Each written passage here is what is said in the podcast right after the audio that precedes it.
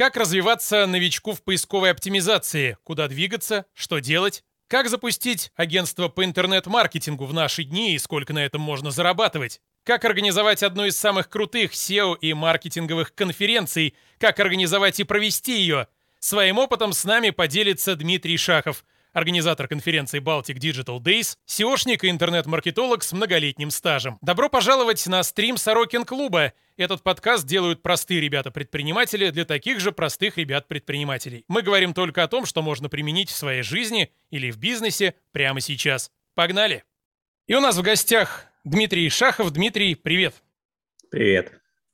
Давай начнем с блиц вопросов и блиц ответов коротких. Многие завершают этим интервью, а мы давай с этого начнем. Давай. Как ты считаешь, у SEO есть будущее? Пока есть поисковая система, будет и SEO. Ну, это, в принципе, стандартный ответ, который дают и оптимизаторы, и сами поисковые системы. Сколько сейчас может заработать молодое маркетинговое агентство начинающее? Да, в принципе, ничего не изменилось. Я думаю, что на миллион можно выйти за года полтора-два точно. На миллион в месяц оборота? На миллион в месяц. Да. Каждый Понятно, ли... что в долларах это все меньше и меньше. У меня, например, mm-hmm. заработок в долларах очень долгое время не менялся, хотя оборот в рублях рос. Каждый ли может стать умелым SEOшником? Или это не всем дано? Нет, не всем. Это я по курсам вижу. Через мои курсы уже прошло, ну, по нашим подсчетам, порядка двух с половиной тысяч человек.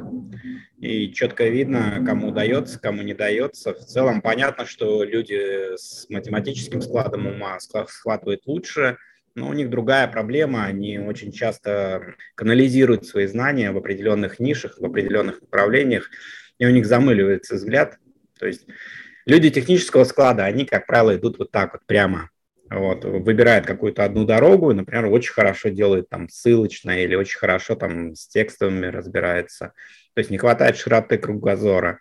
А люди гуманитарного склада ума, они а, по верхам идут и, соответственно, больше направлений могут обозреть и одновременно держать в поле зрения, но а, глубины нет, и в очень многих вещах много внутреннего мифотворчества. То есть они ждут, чтобы им дали какие-то четкие правила, которых в SEO нет. Надо все пробовать, экспериментировать. То есть нужна определенная пытливость, и вот с этой пытливостью есть проблемы у большинства. Это как раз был следующий вопрос, какие качества нужны для того, чтобы стать умелым SEOшником. И финальный пятый блиц-вопрос о конференции Baltic Digital Days подробнее поговорим позже, а пока вкратце. Чем БДД круче, чем другие маркетинговые конференции? Ну, я бы сказал, что конференция Baltic Digital Days не совсем конференция, это скорее встреча специалистов в комфортной обстановке, замаскированная под конференцию. Я, конечно, к этой концепции пришел не сразу, это такая эволюционная история, и не совсем моя, даже это, наверное, больше сами участники помогали строить такую экосреду. Но получилось так, что у нас нет как таковых там спикеров или участников, то есть и я считаю всех, кто прибыл на конференцию, участниками, независимо от того, приехали они как спикеры, модераторы или как помощники, или вот просто валом считаю, что вот было там 200 человек, например, в прошлом году. А, потому что мы не делаем различия. У нас нет сегментации там на желтые малиновые штаны, Каждый может подойти к каждому, задать вопросы, пообщаться на тему, где-то забуриться, может быть, в какое-нибудь кафе, если не устраивает э, те активности, которые есть на конференции. То есть мы просто даем возможность людям общаться с теми, с кем, ну, с людьми, близкими им по духу. И люди это ценят. Продолжим тему SEO. Можно ли SEO научиться самостоятельно? Или нужно пойти в какое-то агентство поработать, или непременно нужны курсы, или все сразу? Ну, надо разделять практику и теорию, вот, потому что, ну, теоретически можно и медицину изучить, но пока ты под э, пристальным взглядом опытного хирурга не, э, скажем так, не вскроешь десятка-два трупов, да, тебя к живому пациенту никто не пустит. То же самое и в SEO, вот, простите за аналогию. Ну вот, либо ты начинаешь там практиковать на каких-то простых сайтах, на собачках, так сказать, кого-то загонишь под фильтр. У меня так было. То есть я очень долго думал, что просто нажимаю на кнопочку и будет все хорошо, а потом у меня несколько клиентов залетело под пингвин. Было очень горько, печально. Вот, и вывести их не удалось, потому что на тот момент знаний не хватало. Поэтому научиться-то можно, но все равно э, теория должна сочетаться с практикой, и, естественно, это лучше делать под присмотром более опытного человека. А теорию, в принципе, можно, но тоже лучше, если теория будет э, представлена в виде какой-то сублимированной выжимки, что точно работает, что точно не работает, а и в какие стороны надо смотреть, естественно, тоже более опытным человеком, ну, которого назовем так, человека с методической подготовкой. Их, кстати, в SEO очень мало, и когда меня спрашивают, какие еще курсы я могу порекомендовать, ну, наверное, почти никакие в этом, в этом отношении. У людей просто не хватает методической подготовки, они передают свои знания, а это не всегда правильно. Надо учить учиться в первую очередь. То есть твои курсы, и у тебя есть два направления в этих курсах, да, насколько я понимаю, для новичков и для не совсем новичков. Направление было изначально одно, и вообще в целом эти курсы родились из, э, скажем так, желания больше продавать тот движок, с которым я пришел в SEO-среду. Он тогда назывался Satellite X, на нем там если не десятки, может даже сотни тысяч сайтов были сделаны, но не все понимали, как с ним работать, как на нем зарабатывать. И я делал какие-то примитивные курсы небольшие по обучению самому движку, ну и в том числе пытался рассказывать вообще, для чего это все делается. И из этого постепенно выросли уже курсы по СОшке, и, соответственно, аудитория была новичковая, и я планировал, что ко мне будут ходить э, учиться только те, кто вообще ничего не понимает или только первые шаги делает, а потом я с удивлением стал замечать, что с каждым годом все больше и больше ко мне приходит э, более-менее опытных специалистов, причем даже с э, шикарным опытом, там 5-7 лет. И, и смотришь так и не понимаешь, зачем люди пришли на курс. Вот. А потом понял, что я даю, ну, скажем так, некую, даю не столько знаний, сколько некое системное мышление. Вот они, наверное, за этим приходят. Вот. Ну и, соответственно, из этого родилось э, разделение. То есть я понял, что я ни новичкам толком не успеваю объяснить, ни тем, кто пришел за системным мышлением, правильно навык поправить. И я разделил курс на две части. И вот уже второй год я веду два потока. На, на новичком, естественно, больше прямых действий. Вот прямая схема, вот пошаговая, что нужно делать. А на системном потоке мы больше разбираемся с тем, как поиск работает, что может работать, куда надо смотреть. Вот развиваем системное мышление, можно так сказать. Вот и все. Вопрос из чата. Много ли заработал на том движке? А, всего на всех движках. А, я как-то подсчитывал, это есть э, в блоге, если кто-то на него был подписан и читал, на порядка миллиона рублей. На, на Stellitix, что-то у меня еще было. Ну, короче, у меня было три движка. Вот на всех трех движках я заработал за все время порядка миллиона рублей. Ну, они были очень дешевые, 10, 10 долларов за копию. Всего, по-моему, Satellite было продано что-то в районе тысячи копий. Оказывается, это не вопрос, Александр уточняет. Это я в те времена на нем сайты делал. А, ну, может быть. Вот.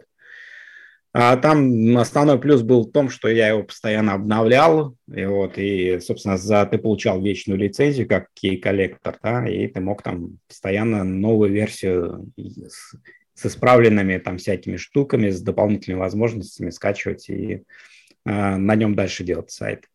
А так, в принципе, ничего сложного в этом движке не было. Я его там на коленке сделал там за 8 часов первую версию. Но постепенно ты от него отошел. Ну, спрос упал, потому что Яндекс начал бороться с ссылками. Вот именно на сателлитах. Тогда вот АГС появился. И, собственно, с приходом АГС-фильтра э, актуальность этих движков, она пропала в принципе. И на сегодня такие движки, если используются, то для подъема сеток вот Леша Паншин, например, на них там свою сетку поднимает. А, то есть довольно специфическое использование, которое не позволяет а, тем, кто разрабатывает такие движки, что-либо на них зарабатывать. Поэтому через какое-то время я просто плюнул и забил.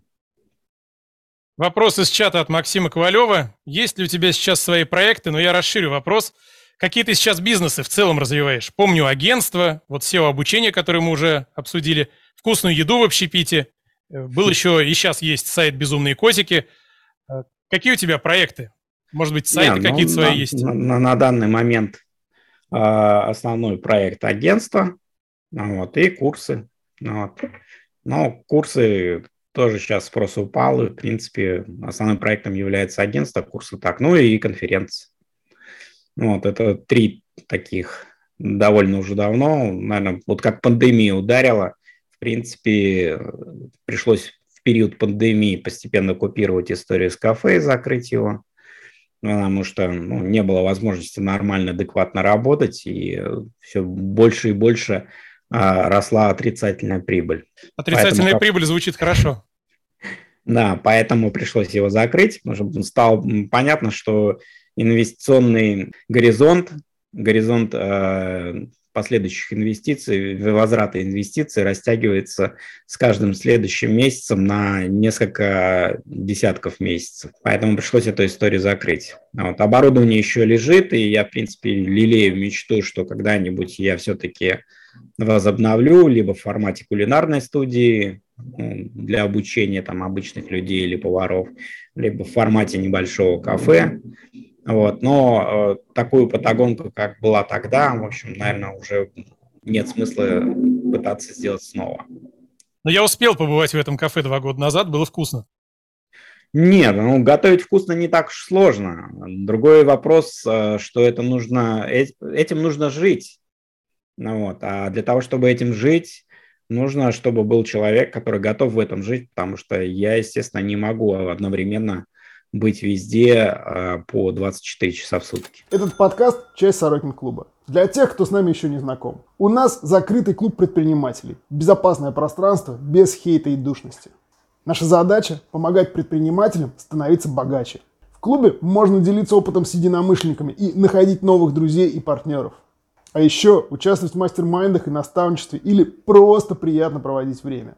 Закрытый контент – важная часть клуба, но мы решили делиться лучшим из закрытого. Мы подготовили для вас подборку лучших клубных материалов о том, как делать бизнес на SEO, лидгене и маркетинге. Только практический опыт реальных людей. Забирайте в клубном телеграм-боте по ссылке в описании прямо сейчас. Так, а котики что-нибудь приносят? Котики давно закрыты.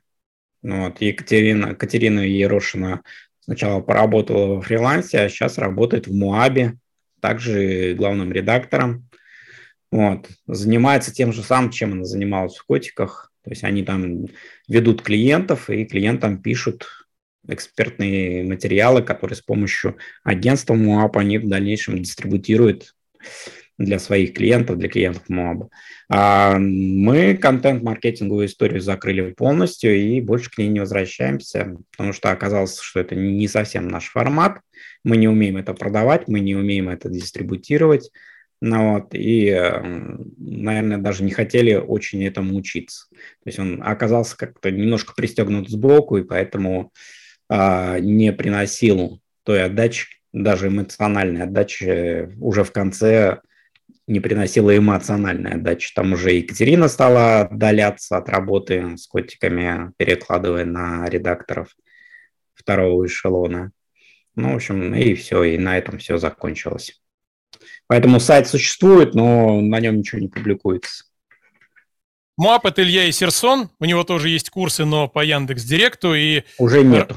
Уже не... недавно же приходили ссылки, относительно недавно, в этом году, по-моему, точно приходили. Ну, в этом году последний поток был проведен, все, больше их нет. Просто мне и твои его рассылки приходят, и я видел, как вы с ним э, друг друга рекламировали. Вот этот взаимный пиар, он а, дает какую-то прибавку к обороту? А это потому, что у нас э, один продюсер. У нас есть, была и есть, ну, у меня есть, а у Ильи была договоренность э, с отдельным человеком, который этими курсами занимается, и, соответственно, взаимопиар он делал самостоятельно. Вот. А дает или нет, ну, трудно сказать. Ну, конечно, дает, потому что это близкие по духу темы. И у меня учились те, кто учились у Ильи, у Ильи учились те, кто учились у меня. В целом, там не сказать, что это такая стопроцентная история. То есть полностью там не перетекает, это несколько процентов от, общ... Э, от тех, кто учится. Вопрос из чата. По какой стоимости продаешь курсы и обучаешь ли специалистов в формате продвижения под клиентов? Не очень я понял, что это значит. Может быть, ты понял. Вот, ну, конечно, всегда требуется э, дешифровать, если кто-то задает вопрос, что он имел в виду. Но стоимость, ну, там начальный базовый поток, по-моему, что-то стартует от 24, что ли, тысяч и доходит до 30-32 на, поздних сроках. А системный, по-моему, только стартует от 30 и там где-то до 37-38 доходит, но мы планируем дальнейшее повышение потому что он почти в два раза длиннее, чем базовый поток, и глубже, и материала там больше. Ну, вот. ну и в целом год уже обкатали, в принципе, имеет смысл дальше повышать. Вот. Какая там вторая часть вопроса? Учу Обучаешь ли, специалистов в формате продвижения под клиентов? Пояснение, я имел в виду продвижение сайтов, каких именно? А, ну, понятно, что в формате курса мы слишком индивидуально именно в, в лекциях. Я не могу дать материал так, чтобы угодить каждому. Но в рамках обучения предусмотрен э, формат персональной консультации. Вот, и с некоторыми, кто приходит с какими-то индивидуальными проблемами, мы прорабатываем, чего им не хватает э, или что им непонятно и конкретно им. То есть э, иногда и в тележку переходим, и дальше там общаемся по их проектам, разбираемся. Ну, мне просто на самом деле интересно э, держать руку на пульсе, какими проектами люди занимаются, и поэтому я с удовольствием смотрю, чем занимаются мои курсанты, какие проекты они двигают, как они э, относятся к этим проектам, э, какие инновации, может быть, применяют, какие методы находят, которых, может быть, я не знаю. Ну, вот, поэтому я всегда с интересом э, пытаюсь залезть э, в ту кухню, внутреннюю кухню своих собственных студентов, потому что ну, они больше, чем я, занимаются в практическом поле. Я, понятно, что в силу своей занятости глубоко погружаться в проект уже так не могу. Какие новые методы, вопрос из чата, появились в Гугле? Расскажи о внутренней кухне. Да никаких новых методов не появилось. Все дело в том, что поисковые системы очень давно взяли тренд на как можно лучше понимать, что на сайте находится. То есть решает ли сайт, независимо от того, на чем он сделан, как он сделан, какой контент расположен, решает ли он проблему пользователя. Ну, вот. Для нас субъективно это выглядит как попытка очеловечить поиск. А, поэтому все сводится к тому, что на сегодня техническая оптимизация вот постепенно уходит в прошлое. Не то чтобы она совсем теряет актуальность, но даже сайты не очень качественно сделаны, они все равно э, ну, могут нормально ранжироваться. Это раз. Во-вторых, э, вот эти чистки, которые были проведены с помощью различных фильтров, они привели к тому, что а, на сегодня получение фильтра является неким артефактом. То есть практически не встречаются проекты зафильтрованные, ну, по крайней мере, в рабочей практике агентств. Возможно, есть в каких-то серых нишах, где до сих пор активно получают фильтры за некачественные сайты, но именно в агентство приходят э, проекты, которые абсолютно нормальные, неплохо ранжируются, им не хватает только ну, как бы корректной стратегии для продвижения поискового. Ну, вот. То есть очень многие еще действуют, делают нормальные сайты, но а, именно с точки зрения продвижения действуют в парадигме 12-х, там, 15-х годов. Ну, вот. А, в том смысле, что нужно брать там 10, 15, 20, 30 запросов и с ними активно работать. Плюс в эту же топку активно подлили масло ребята, которые работают с накруткой PF. Тут, э, потому что они не могут работать, ну, в силу самой технологии, не могут работать с широким ядром, и они э, поддерживают вот эту старую парадигму. Я считаю, что э, более правильная технология – это когда ты работаешь с бесконечным ядром, как можно больше запросов, вот, потому что это в том числе влияет на запросный индекс, соответственно, запросный индекс влияет на ранжирование по более частотным запросам вот, если углубляться. И э, когда начинаешь это объяснять для людей, у людей там глаза открываются. Вот. А так ничего особенно нового не происходит, кроме каких-то обновлений в алгоритме, которые не сразу доезжают до э, выдачи, а потом, когда доезжает до выдачи, не сразу доезжает в виде каких-то методических указаний. Ну вот, э, не знаю, что там из последнего. Я не вижу каких-то серьезных изменений в технологии за последние, наверное, года три. Поэтому и количество докладов по СОшке на всех конференциях, оно либо очень ни о чем, либо их просто мало становится. Ну, например, на последней Ашмановке, которая была осенью, один из спикеров из довольно э, известного агентства, да, Russian Analytics, рассказывал об индексации с помощью API в Гугле.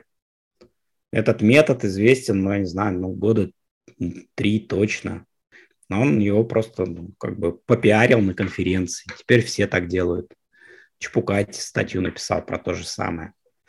Хотя как методика, она, в принципе, давно была известна. Просто не то все пользуются, теперь это будут так делать нормально все. индексировалось. Вот.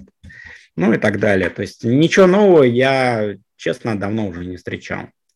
То есть времена, когда там в 15-16 году выходил там Шестаков Олег и рассказывал про расширение семантики, и все там вот так вот с выпущенными глазами смотрели, как можно делать э, по там 10 тысяч категорий на, в интернет-магазине, собирать там сотни тысяч трафика, эти времена безвозвратно ушли, то есть, к сожалению. Получается, что все сводится к интенту, Запросный индекс – это тематическая релевантность, другими словами, topical authority? Ну, запросный индекс – это количество запросов, вернее, это совокупность тех запросов, по которым ваш сайт виден в поиске. Чем он больше, тем, соответственно, выше ваше ранжирование по более частотным запросам. То есть это сам по себе фактор. Но это тоже давно известная фигня. Ничего нового нету. Собрал, ну, то есть берешь по классике, работаешь, только есть какие-то нюансы в работе, но нюансы это уже больше в практической плоскости, в теорию их не запихнешь. Угу. Вернемся к бизнесу. Ты в агентстве сейчас э, участвуешь активно в процессах или больше такой нет, э, наставник? Нет, а, активно не участвую. У меня есть э, теперь партнерша, вот, которая была коммерческим директором, теперь она у меня по сути, исполнительный директор. Вот, она занимается всеми процессами. Вот, есть технический директор, который занимается персоналом. Вот, я подключаюсь э, уже много лет только в какие-то пожарные моменты или когда заходят проекты, на которые не хватает компетенции у персонала. Вы используете накрутку PF через ботов с прокси-фермами? Нет, я категорически против. Ну, не по этическим причинам. Просто там жестокий опыт начала моего бизнеса, когда я несколько клиентов загнал под фильтр, э, заставляет меня опасаться именно с точки зрения бизнес-рисков использовать методы, которые могут привести к длительному исключению сайта клиента из поиска. И таких случаев у нас нет по крайней мере, мне о них неизвестно. Может, кто-то как-то втихаря спихнули какой-то проект, который под фильтр ушел, но мне о таком неизвестно. Выводить из, из-под фильтров тоже давно уже проектов не было. Самый последний был, по-моему, под Баден-Баденом, там, и довольно быстро все сняли. Поэтому нет. Как делается накрутка, я знаю. Для себя там пробовал немножко поиграться. Вот. Те, кто занимается накруткой, тоже знаю. Вот и постоянно на конференции у меня выступает. Ну, их все знают, они же не прячутся. Они заявляют этой, о себе на просторах YouTube громко. То есть у меня нет каких-то... И вообще, в принципе, СОшники, они достаточно, как сказать, люди со скользкими принципами, да, вот, с плавающими принципами. Вот, то есть в этом плане у меня нет э, каких-то серьезных проблем. То есть те, кто прошли дорвейную школу, вот, а, по крайней мере, пытались работать с здоровьями, с порно-тематикой, там, ну, с различными взрослыми тематиками, с проститутками и так далее, и так далее, с алкоголем, с дженериками. Их э, накруткой не испугаешь. Ну вот, но в работе с белыми клиентами мы жестко отказываем. Ну, как не отказываем, к нам и не приходят. А если спросят, то скажем, что мы этим не занимаемся. Вот и все. Для Вопрос себя можно попробовать потыкать. Вопрос от Максима Ковалева. Не делаешь ли ты сейчас доры? И какие ссылки ставите для клиентов? Покупаете на биржах или еще как-то? А, я в дорах а, поигрался, понял, что это не моя тема. Вот, у меня ну, даже до сих пор еще сохраняется определенный контроль над форумом Бабларуба. Он, правда, теперь называется форум-b.me, если кому интересно. Но там до сих пор крепкое сообщество, они общаются каждый день, там 300-500 человек заходит. А, но и в основном там как раз дорвейщики. Вот, те, которые пришли в тему, когда и в, на этой теме выросло целое поколение, которые научились делать доры на DDL, на доры для людей. Но меня эта тема не зацепила, я поигрался, попробовал, я понял, что это, ну, как сказать, этим нужно заниматься. То есть в это нужно погрузиться и долгое время только этим заниматься чтобы накачать себе мускул. Мне это не интересно, поэтому я из Дорвеев достаточно быстро ушел, как и из э, порной тематики. Тоже поигрался с сиджеями, там что-то получилось. У меня даже были там дни, когда я там под на 50-100 долларов зарабатывал. Написал об этом книгу? Ну, книга это так, компиляция, э, в том числе совокупного опыта, не только моего. То есть общение у меня было и с дорвейщиками, с... это как раз было более интересно, чем заниматься этим. А и в итоге вернулся в работу с агентством.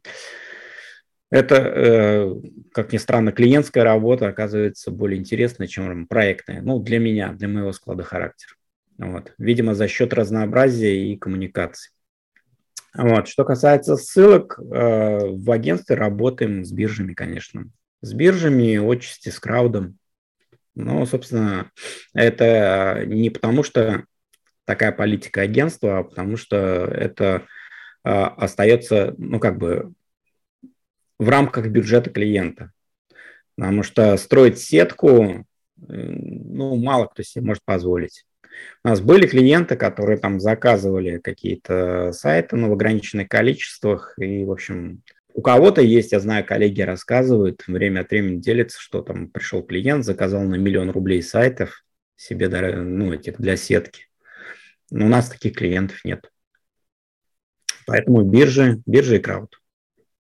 Максим Ковалев сообщает, не могу оплатить по WebMoney forum.b.me, платеж не был выполнен, произошла ошибка. А, ну да, там все уже давно отвалилось, я ничего не поддерживаю. Ну вот. Если очень надо, я могу как бы там, сделать инвайт. Я не знаю, там есть возможность внутри самого форума генерировать э, инвайты бесплатные. Наверное, они таким образом и упачкуются до сих пор. То есть там набиваешь себе карму внутреннюю, и за счет этой кармы ты можешь а, сгенерировать инвайт бесплатный. И, видимо, таким образом новые люди появляются. А оплатить, ну, в WebMoney уже все, умерли. И плюс у меня были еще проблемы с этим форумом из-за того, что там время от времени выкладывают пиратку. Мы работаем в том числе и с госкомпаниями, и у меня были проблемы, поэтому пришлось переехать на другой домен максимально от него дистанцироваться и сказать, что, ну, естественно, я не могу там какие-то платежи на свой адрес принимать, потому что это тоже история вся всплывет быстро. Поэтому он существует, ну и слава богу. Вопрос от Константина. Как оцениваешь перспективу заработка на литгене с SEO-трафика, с платного трафика? И варианты оплаты за заявку, процент, аренда, доля в бизнесе партнера.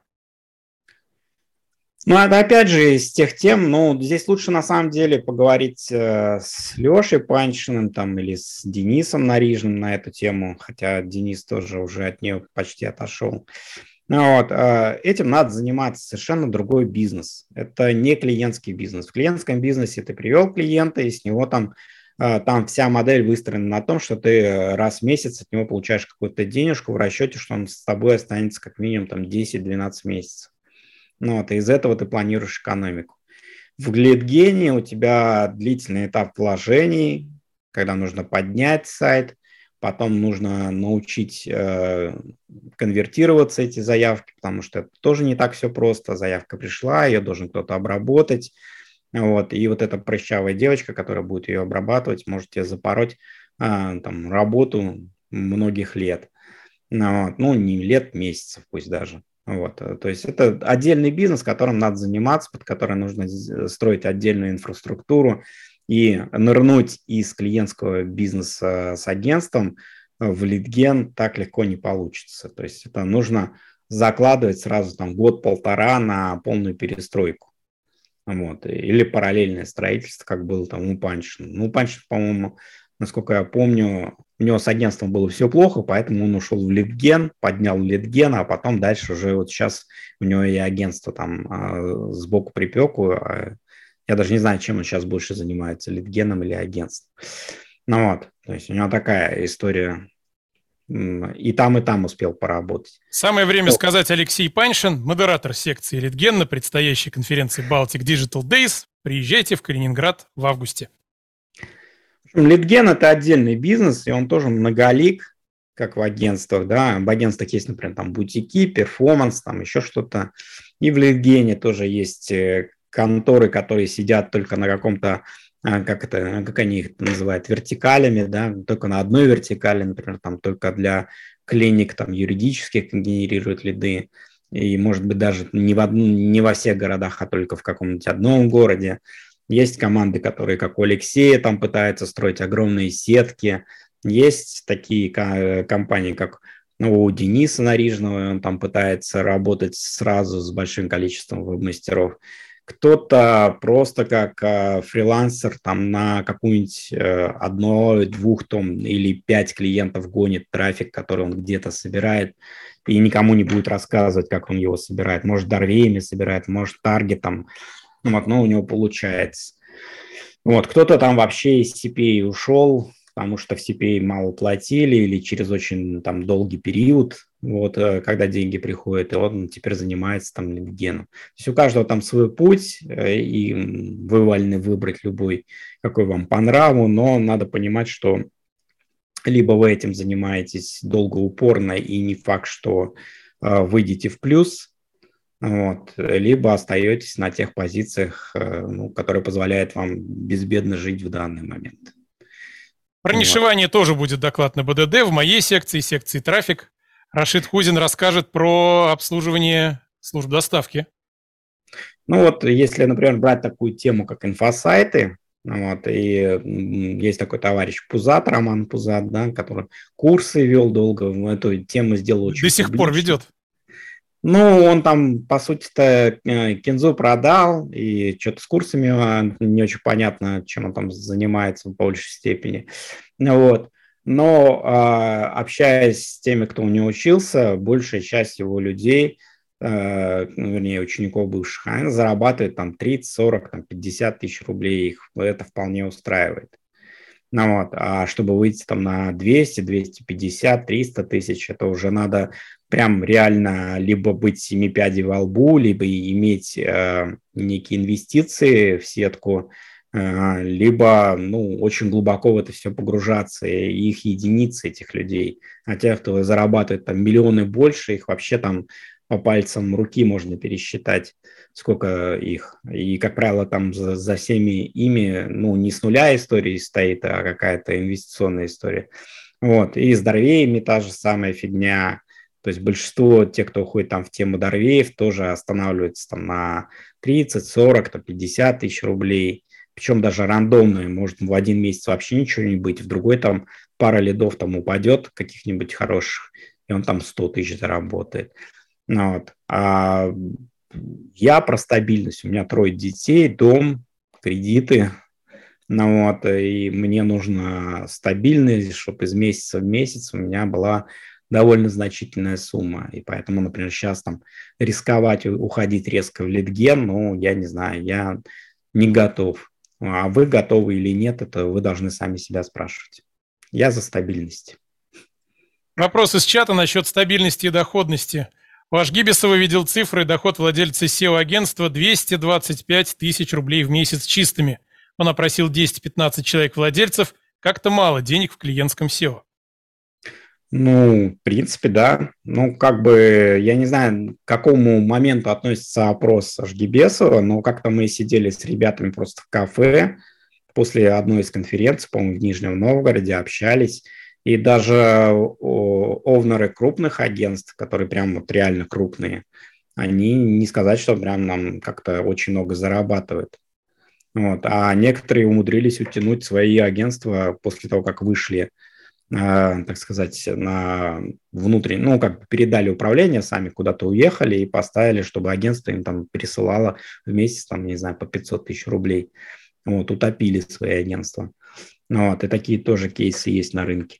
Все дело в том, что когда ты, у тебя маленькое агентство, миллион рублей, вот, то ты можешь работать с фрилансерами, частично в черную, вот, или в серую, вот, не платить там большую часть налогов или находиться на маленькой какой-нибудь налоговой схеме или использовать там различные серые схемы, тебе никто не придет, тебе никто не будет придираться, вот, и ты можешь там а, с этого миллиона до полумиллиона оставлять.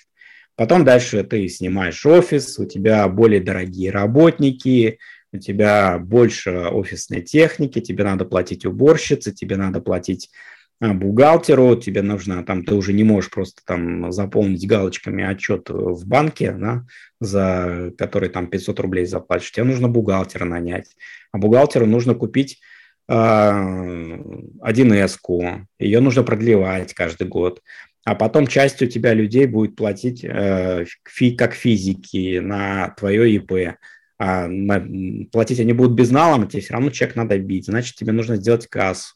Тебе нужно зарегистрировать физическую кассу, а к ней еще сделать онлайн-кассу. И за то, и за это платить, и так далее. Это одно за другое цепляется, твоя маржа начинает со временем снижаться. И ты вроде зарабатываешь в, как, в обороте больше, а реально в карман денег кладешь либо столько же, либо меньше. Вот. И там есть некие качели, то есть сначала у тебя заработок даже падает, ты мог там на старте зарабатывать, когда у тебя агентство было маленькое, там 300-500 тысяч, потом у тебя упадет э, до, до 100-200 тысяч, и потом постепенно поднимется где-то до 300-400 и на долгое время на этом э, пороге замрет. Понятно, что там будут какие-то вспышки с приходом крупных клиентов или с какими-то там а, маржинальными проектами, возможно, возможно, будут какие-то сторонние, там, консультативная работа, еще что-то, и там можно этот заработок еще процентов там на 10-15 увеличить. Но в целом большинство зарабатывает ребят, которые занимаются СОшными агентствами, на как овнеры, зарабатывают от 100 до 500 тысяч рублей в месяц. На фрилансе можно зарабатывать не меньше. Можно, но на фрилансе нет такой стабильности, которая есть в агентстве. В агентстве ты выстраиваешь именно бизнес, у тебя есть не один клиент, а там, 50 клиентов, там, 100 клиентов. Вот, они тебе, ты знаешь, что они в среднем будут работать с тобой где-то месяцев 10 или вот 11 у нас там LTV. Вот. И, соответственно, из этого ты можешь простроить свою экономику. Ты ну, понимаешь, что у тебя через год будет вот столько денег. И что эта сумма изменится только в случае каких-то глобальных потрясений, как пандемии или начала СВО. Ну, вот. И то не сразу, а за счет инерции только через 3-4 месяца ты успеешь что-то сделать. Во фрилансе у тебя просто клиенты ставят на стоп, исчезает, вот, твои там подрядчики, которым ты перекидывал работу, вдруг отказываются с тобой работать, тоже исчезает. Ну, вот, и ты в любой момент можешь оказаться просто ни с чем. Вот. Не говоря уже о том, что когда ты один, ты просто попадаешь в больницу на месяц-два и э, лишаешься всех видов заработка, еще из тебя попросят предоплаты обратно вернуть. В агентстве это, конечно, ситуация близкая к нереальной.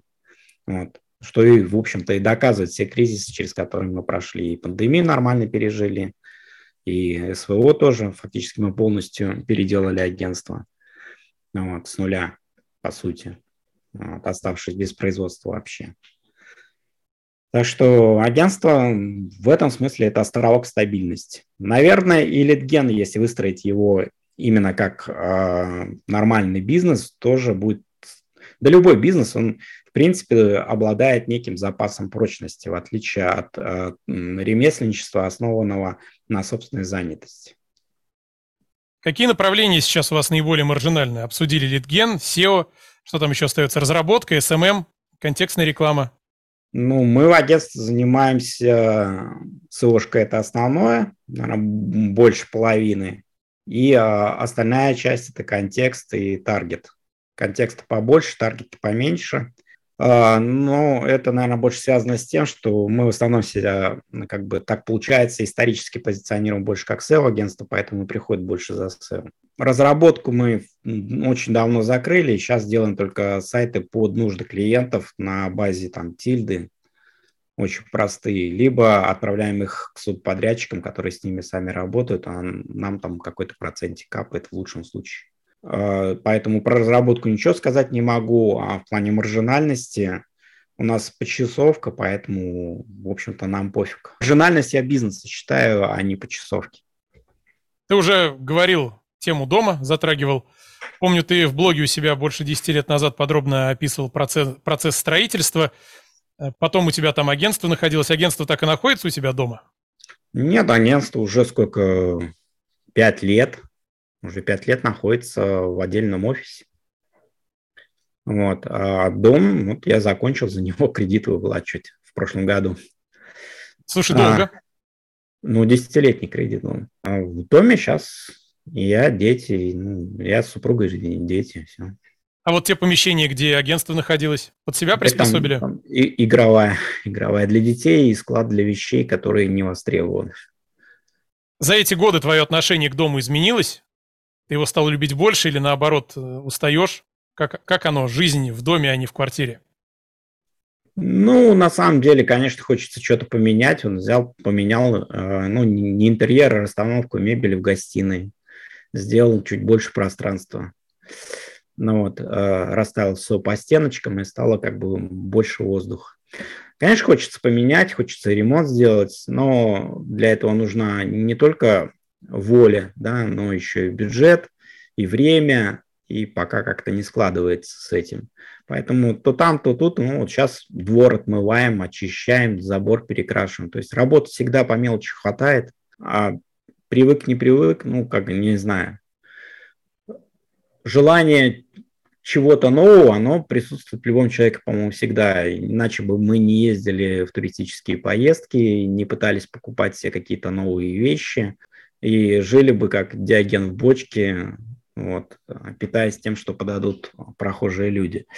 Вот. А, но так же не происходит. Поэтому, да, наверное, что-то хочется поменять, но для этого у меня простор – достаточно большой. Есть еще квартира в одном из курортных городов наших, которая, в которой начат ремонт в пандемию. И в смысле, вот имеешь в виду ваших около Калининградских?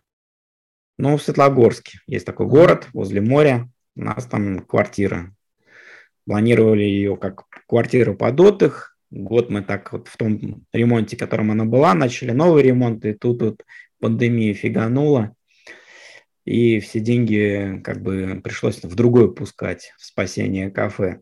Поэтому плюс там еще на доме крыша сгорела, и еще там полгода нельзя было вообще ничего делать, потому что он находился в стадии капитального ремонта, сам дом. Хотя люди там жили. Просто там все залили, и тупо все квартиры потихонечку сушились. Газа не было, электричества в какой-то момент не было. Сейчас надо бы вроде бы возобновить, но я другими пока делами занят. То есть у меня всегда есть чем заняться ну вот, в этом плане. Ну а дом есть дом. Ты можешь ходить в трусах вот, э, весь день и не бояться, что кто-то там в окна заглянет или громко включить музыку в любое время. Жизнь в доме имеет массу преимуществ, хотя и массу недостатков тоже. Я Алексей руководитель Сорокин клуба, благодаря которому создан этот подкаст. Считаю, что каждый предприниматель обязан инвестировать, чтобы сохранить и приумножить свой капитал. Сегодня я расскажу вам про клуб инвесторов, чтобы вы могли делать это максимально эффективно. Ребята из клуба ДСТС находят и анализируют лучшие инвестиционные возможности, а желающие из участников клуба собираются в пулы для совместного входа. Это дает возможность разложить капитал по десяткам разных корзинок и принять участие в разных стратегиях, а не концентрироваться на какой-то одной. В работе у клуба очень разные стратегии. От займов для пополнения оборотки на Wildberries до управления виллами на Самую. А еще там внутри очень профессиональное и при этом дружелюбное сообщество инвесторов. Есть классные чаты по всем темам. От моего любимого фондового рынка до управления заграничной недвижимостью. Клуб инвесторов бесплатный. Для вступления достаточно заполнить небольшую анкету. Всем нашим три месяца VIP-доступа в подарок. Вся информация в телеграм-боте клуба ДСТС по ссылке в описании. Запускайте бота прямо сейчас. Вопрос из чата обучения приносит больше, чем агентство? Нет, в какой-то момент они приносили поровну, но именно мне, а, как я достаточно давно уже в партнерстве по агентству, и именно мне в какой а курсы у меня в партнерстве с другим человеком. В какой-то момент заработки были плюс-минус сопоставимые, но потом курсы стали постепенно падать, и на сегодня, а, ну, наверное, соотношение один к трем, один к четырем. Слушай, а курсы падают. Они падают, потому что спрос в целом уменьшается? Или все, кто хотел, твои курсы уже прошли, а ниша маленькая, и людей больше не осталось? Ну, трудно сказать. Наверное, просто у людей стало, во-первых, э, довольно сильно замусорен общий фон.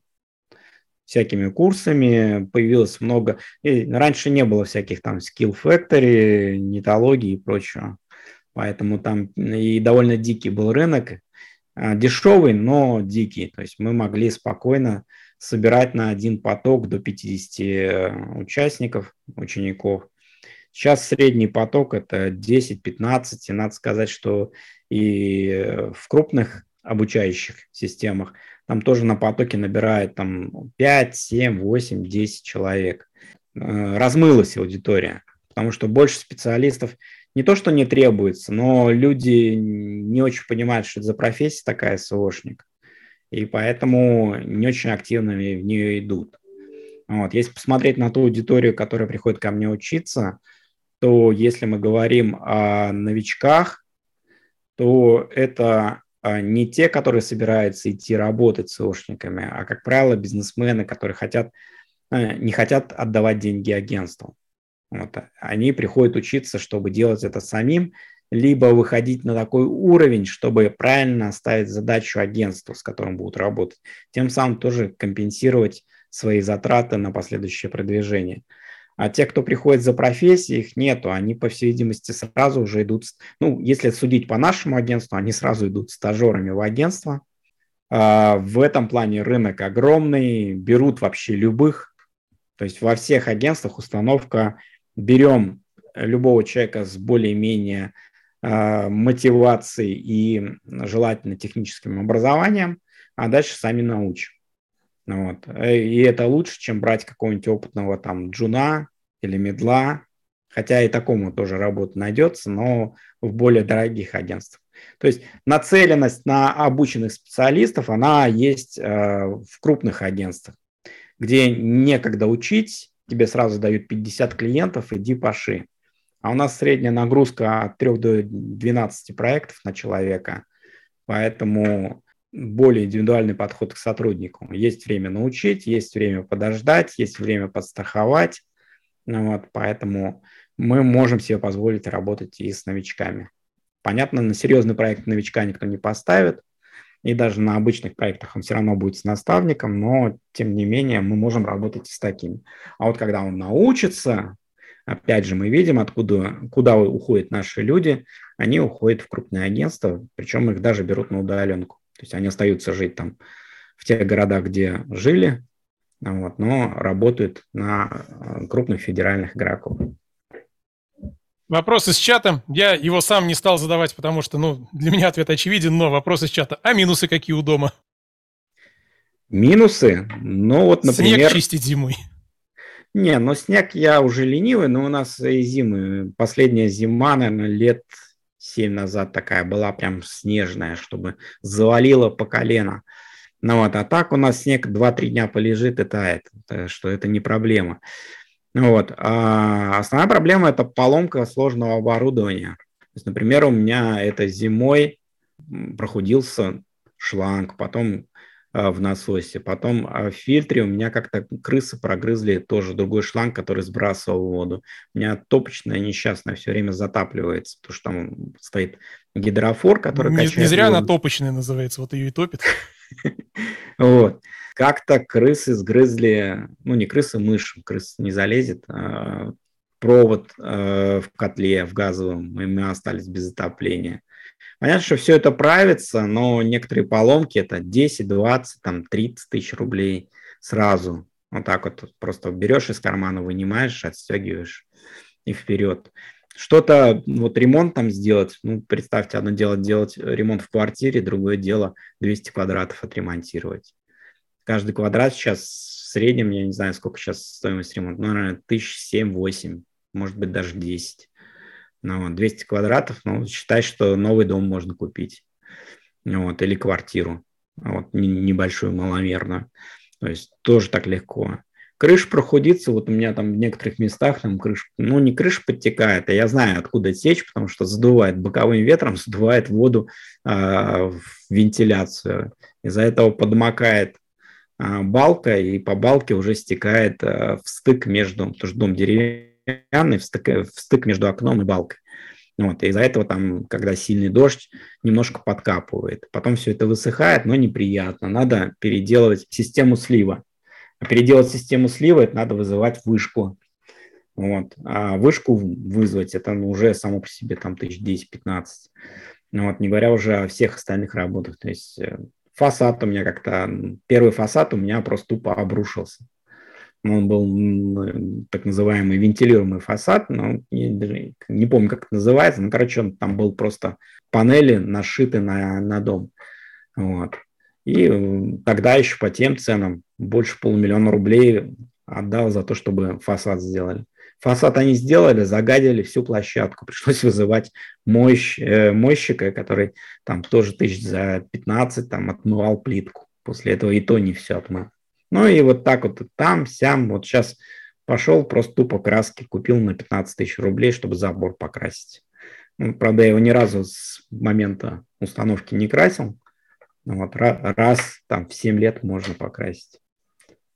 Ну и в итоге ты не только платишь за это все регулярно, но и это нужно контролировать, этим нужно заниматься, и в квартире ты это не делаешь просто-напросто. Ну, ЖЭКа нет, ты сам себе ЖЭК, это, да, основная проблема. Никто за тебя убирать не будет, мусор черти где там выкидывать. Дорогу внутреннюю тоже сам чистишь. Вот плитку я вот сейчас сам отмывал моющей машиной.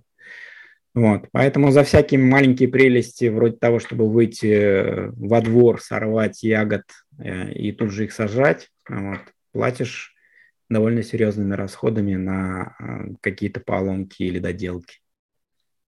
Еще один вопрос из чата. Возвращаемся к SEO. Как вы определяете грейд SEOшника? Есть определенный чек-лист для этого внутри команды? А, грейды, надо понимать, их делают исключительно для одной цели, чтобы создавать иллюзию роста. То есть есть грейды профессиональные, ну, как бы оценивающие уровень квалификации в целом по отрасли. Но а, те грейды, которые выдают в агентстве, Джун, Middle и так далее, это не более чем ачивки, которые получает человек, чтобы оправдать ему повышение зарплаты. То есть, чтобы человек получал не там 30 тысяч рублей, а 50 тысяч рублей, потому что колбаска дорогая, да, но колбаска дорогая подорожала, это как бы не мотивация, а вот типа ты за 6 месяцев поднял свою квалификацию, вот поэтому мы будем платить тебе больше. Хотя на самом деле зачастую человек э, сильно лучше как специалист не становится. Поэтому внутренние гриды в агентствах это исключительно для э, внутренней мотивации сотрудников, чтобы они видели, что они типа становятся круче, лучше. Вот, со временем у них есть какая-то карьерная лестница, потому что практически во всех диджитал-агентствах очень короткая карьерная лестница. Вот, а для специалиста она вообще нулевая. То есть ты пришел, и ты можешь только по квалификации расти, а, потому что должность начальника уже занята отдела, и то не факт, что отдел вообще в принципе существует. Бывает, что все кончается на овнере, и, соответственно, как ты можешь вырасти до овнера? Никак. Ну, только со временем, может быть, партнером стать. Такое, такое тоже практикуется в некоторых агентствах. А вот уровень квалификации по отрасли, его, в принципе, можно для себя вывести но довольно размытыми формулировками. То есть Джун – это человек, который работает по чек-листам, который может взять инструкцию и по ней что-то сделать. Middle – это тот, кто может а, а, эту инструкцию не то чтобы сам написать, но разобраться, почему она именно так написана, а сеньор, который эти инструкции пишет, занимается исследованиями и, в общем, а, четко понимает, что для чего делается. Вот, вот примерно такая как бы внутренняя структуризация. Вернемся к конференции. Насколько mm-hmm. сложно организовать одну из самых крутых конференций по маркетингу в Рунете, Не, в ну, России? Сделать сразу и на таком уровне, как у нас, ну, наверное, без каких-то очень серьезных инвестиций, наверное, невозможно, потому что все упирается в квалификацию, э, ну, не в, даже не в квалификацию, а во внутренний опыт, внутреннюю экспертизу относительно самого мероприятия. Даже там, где есть серьезные инвестиции, все равно нет вот этого опыта, не пощупана аудитория, она не наработана, и будет много упущений, связанных именно с тем, что вы не чувствуете аудиторию. Ну, вы ее и не знаете до момента, пока она не приедет и не окажется. Вообще более-менее зрелым мероприятием можно называть только где-то на третий раз. То есть, когда у вас накопился такой опыт. Вот, и вы уже примерно понимаете, что вот как у меня, у меня, например, там было шоком, что у меня там, я там какое-то закрытие сделал, у меня там группа при, кафер при, приглашена, а у меня там три человека сидит, а, а все уехали на море. Вот, это было на одной это из первых. В каком году? А, это, по-моему, второй год, 14 да, первый у меня был в 13 году, вторая в 14 и вот я жду всех на закрытие, а у меня никого нет. Я договорился бар открыть, там, чтобы людям наливали чего-нибудь. Вот. Кавер-группа играет, и у меня три человека сидит в зале, и все. Я говорю, а где все остальные? А все уехали на море. Прости, извини, типа мы хотели море посмотреть. Ну, хотели, посмотрели. На следующий год мы поехали, я вот как раз сделал тогда припати и всех увез на море. И вот так потихонечку, по э, легонечку ты начинаешь понимать, что нужно там в пакетик положить э, платочки эти влажные, да, что, потому что люди будут в дороге кушать, и им надо ручки чем-то вытереть. Вряд ли у всех с собой платки есть какие-нибудь или ткани, или что-нибудь еще, или салфетки будут, окажется. А так раз, открыл, о, приятно. Или там батончик энергетический, если дорога долгая. Или на утро тоже на автобусе надо везти, а все с перепоя, да, поэтому водичку положили, ну, вот, и народ э, радостно разбирает эту водичку на сиденьях. Ну и так далее. Вот. А, или видишь, что люди в ППХ на какой-то конференции ищут, где розетку, розетку, где воткнуться, подзарядиться. На следующий год ты э, ставишь им целые зарядные станции, чтобы они могли там сразу по 10 устройств воткнуть. Вот, вот из таких мелочей и, в общем-то, собирается конференция, но без опыта это не сделать. И этот опыт, он каждый год либо увеличивается, либо меняется, и за этим тоже нужно следить. Вот примерно э, вот так. А так сделать мероприятие, ничего сложного в этом нету. Множество моих коллег делали, и с первого раза у них получилось, получалось вполне себе нормально. А, хотя бы просто потому, что мероприятий мало, и люди, в принципе, едут на мероприятия ну, без каких-то серьезных ожиданий. Возможно, именно к таким мероприятиям, как наши, относятся с гораздо большими а, ожиданиями и возможными претензиями. Вот, потому что ждут не какого-то вау-эффекта. А когда они приезжают на какую-нибудь конференцию, которая там, не знаю, в условно там Воронеже или Нижнем Новгороде находится, в первый раз понятия не имеют, что там будет, Поэтому у них ожидания, ну, блин, хотя бы просто, чтобы было где сидеть и возможность где-то поесть. И доклады были не слишком скучные. И когда они получают нормальный контент, вот, и э, купон на обед, ну, им уже все хорошо. И все прекрасно. Вот, я видел первые конференции Digital NN, например, да, в Нижнем Новгороде, оттепель, который делает Костя Верховинский. Не знаю, как сейчас, но, наверное, сейчас уже совершенно другой уровень. Но тогда просто нужно было пердолить э, в конец нижнего, черти куда. Ни два одного... года назад было так же. Не знаю, когда оно началось. Вообще два года назад, в 21 году так и было. То есть сходить куда-то покушать некуда. Вот спикеров, ладно, покормили, и то едой на пластиковых тарелочках. Вот, а людям просто развернули две кафешки и поставили внизу э, что-то типа ларька вот, с едой. И туда были такие дикие очереди, что просто пипец.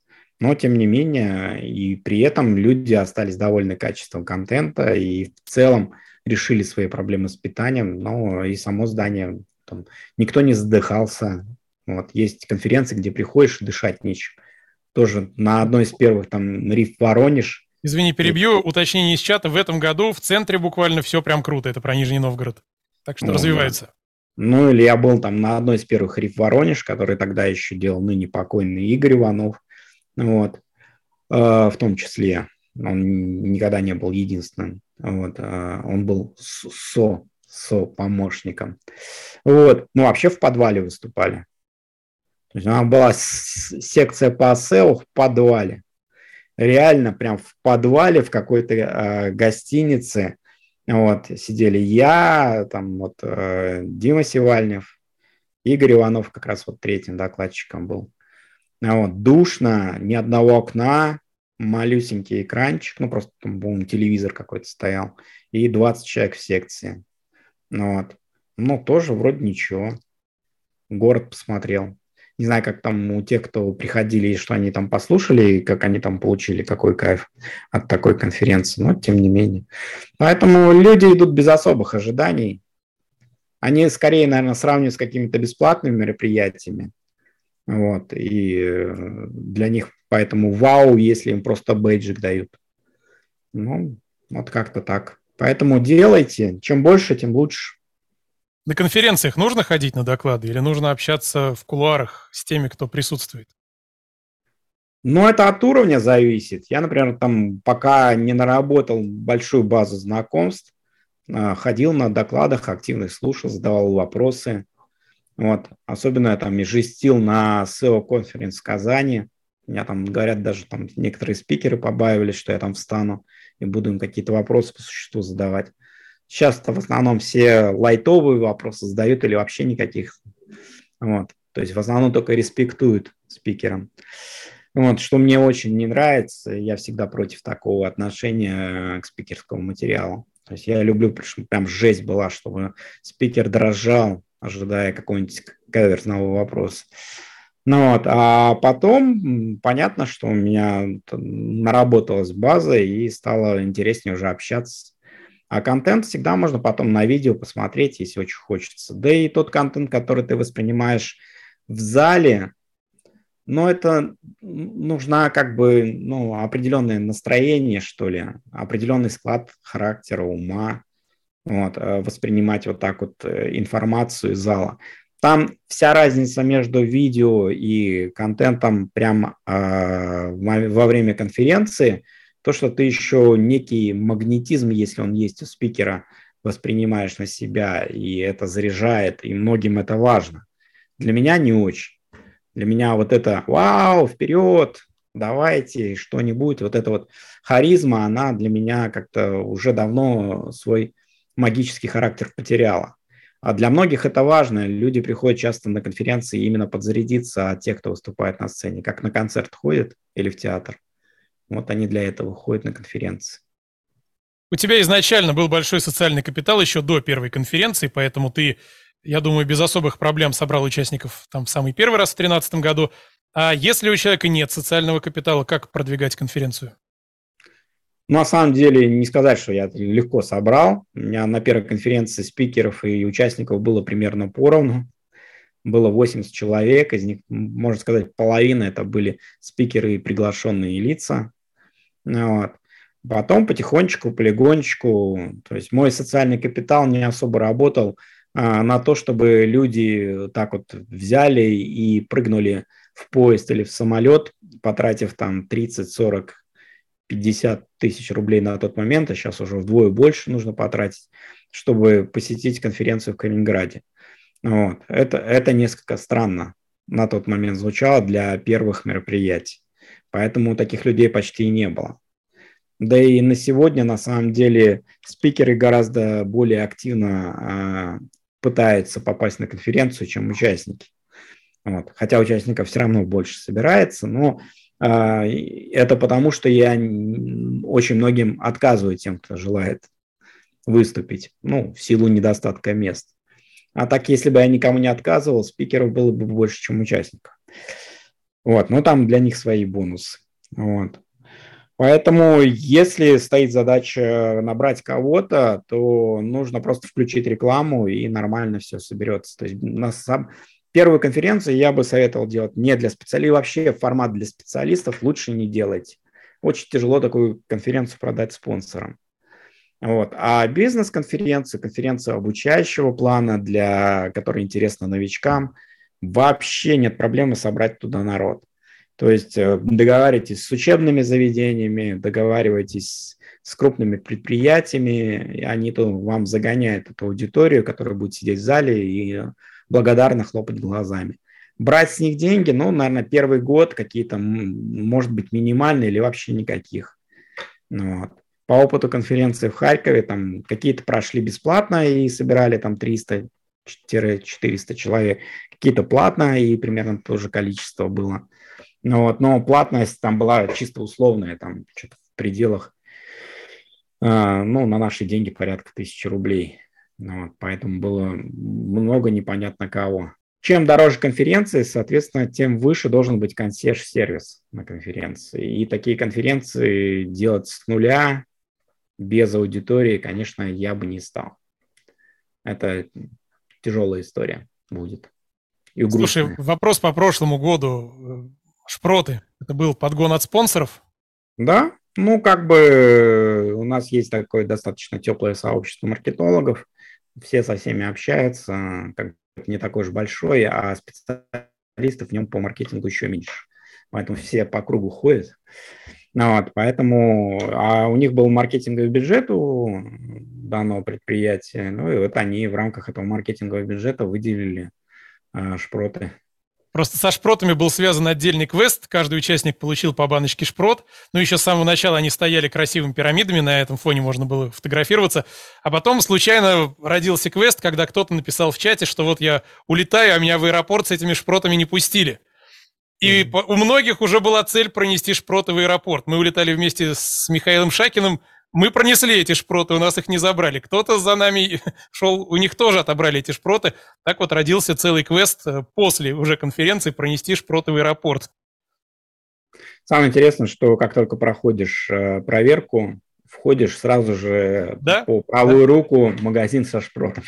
И не только, там что угодно, да. Но вот почему-то кто-то проносил, кто-то не проносил. Слушай, хочу вернуться в далекое уже прошлое, поговорить о книгах «Исповедь задрота», «Исповедь задрота 2». Как ты их решил написать, насколько тяжело они писались, и как потом дошло до кинофильма?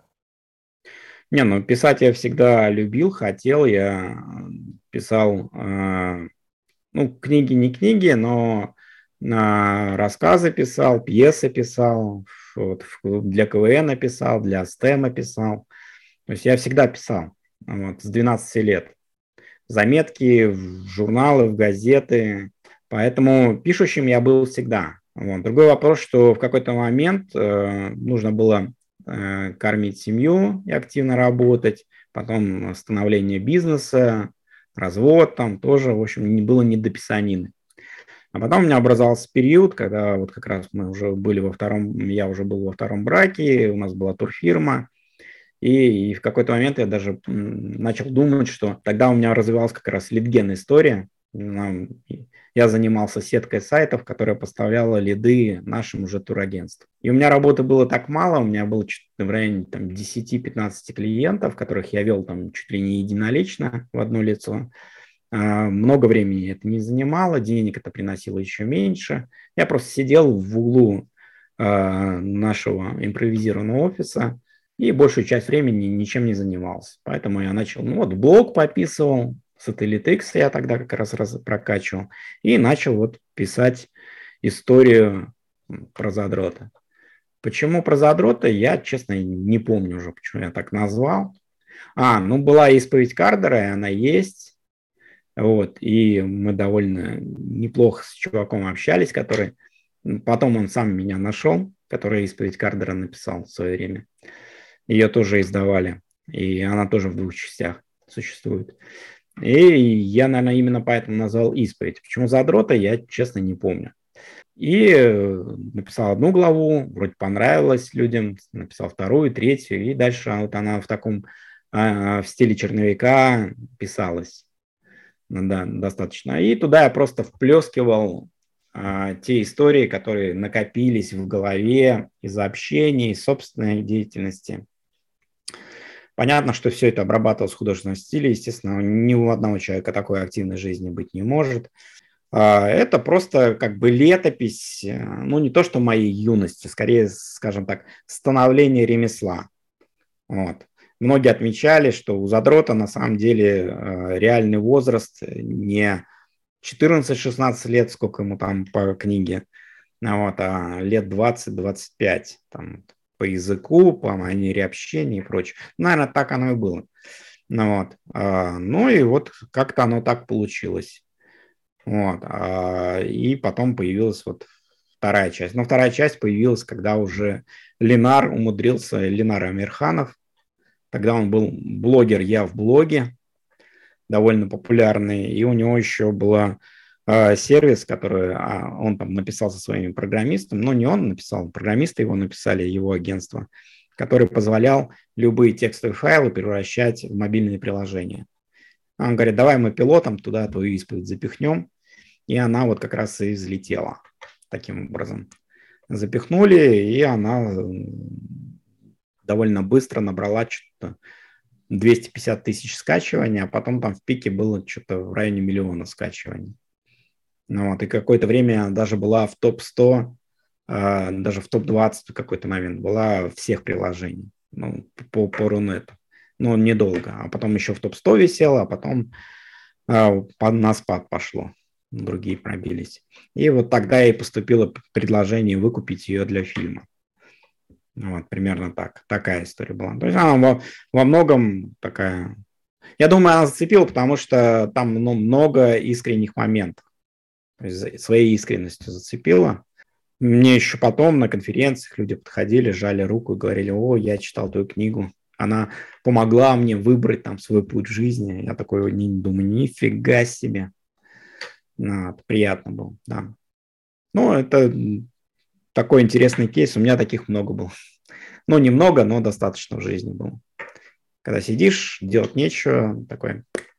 И конференции из этой же темы. Я вот съездил к Васе Ткачеву на конференцию, приехал, говорю, давай попробуем свою сделать. Жена говорит, а давай. И сделали.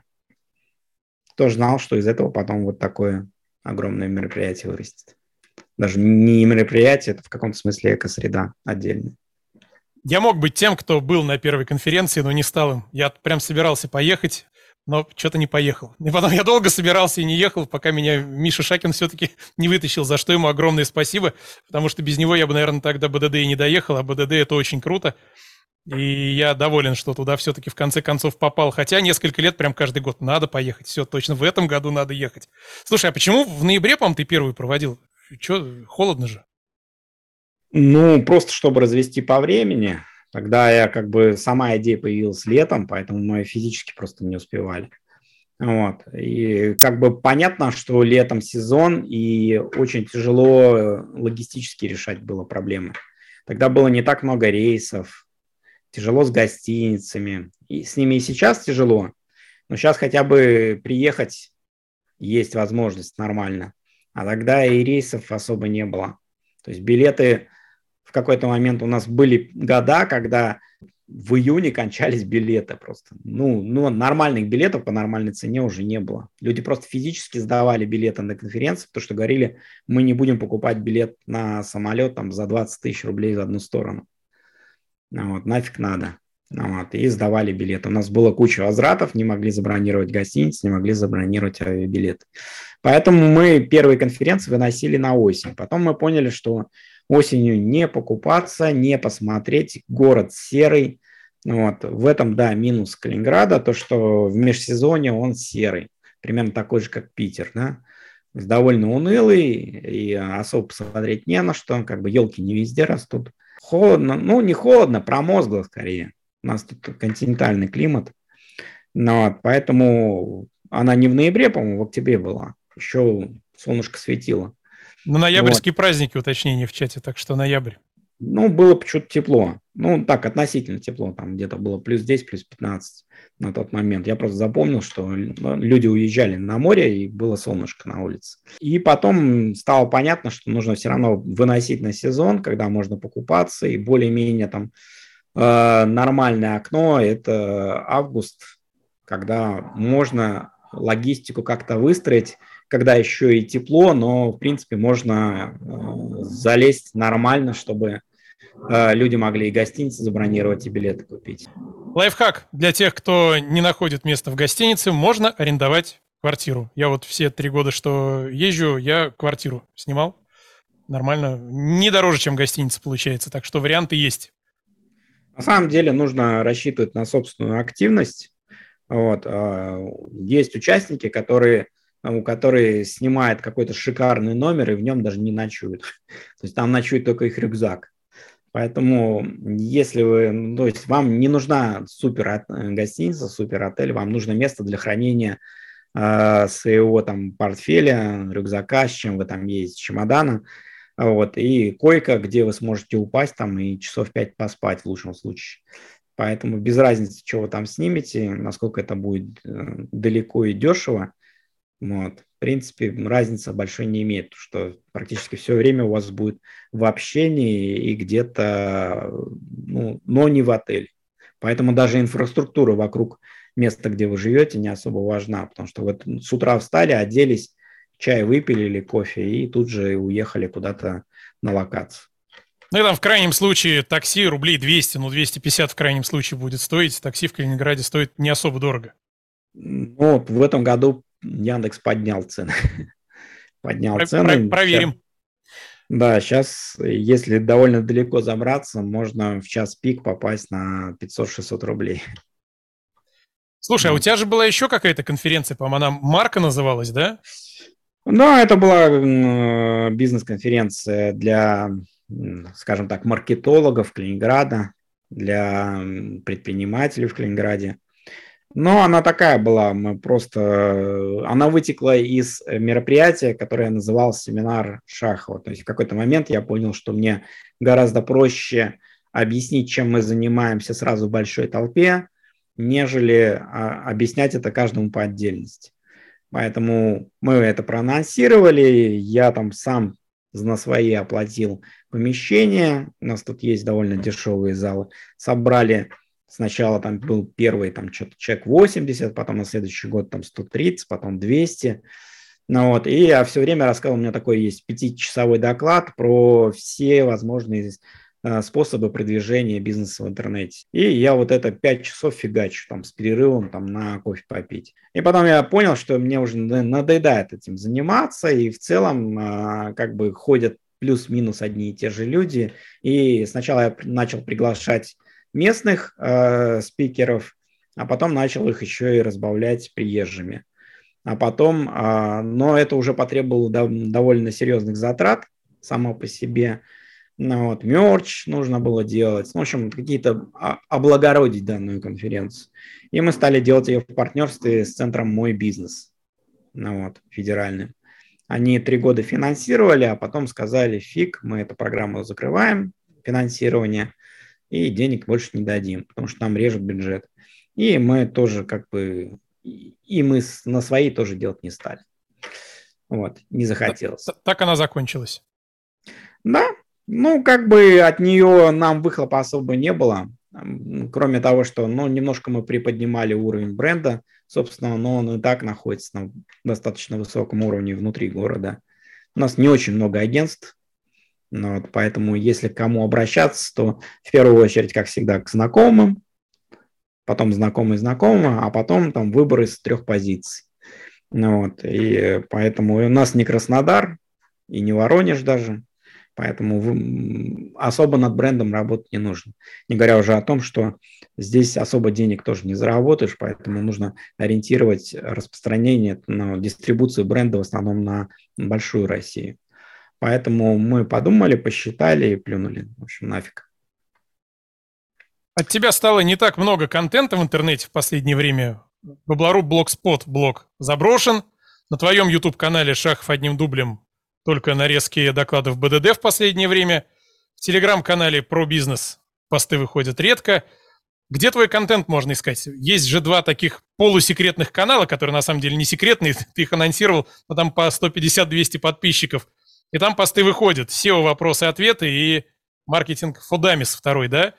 Э, почему контента от тебя стало меньше? В первую очередь, наверное, я исписался. А во-вторых, в какой-то момент ты выходишь на такой уровень а, понимания своей ниши, что тебе кажется, что ты все уже сказал, а то, что ты не сказал, оно настолько простое, что, в принципе, рассказывать об этом нет смысла. Меня постоянно убеждают те люди, которые профессионально занимаются инфобизнесом, что это не так, что нужно постоянно рассказывать какие-то базовые вещи, по 10 раз произносить одно и то же.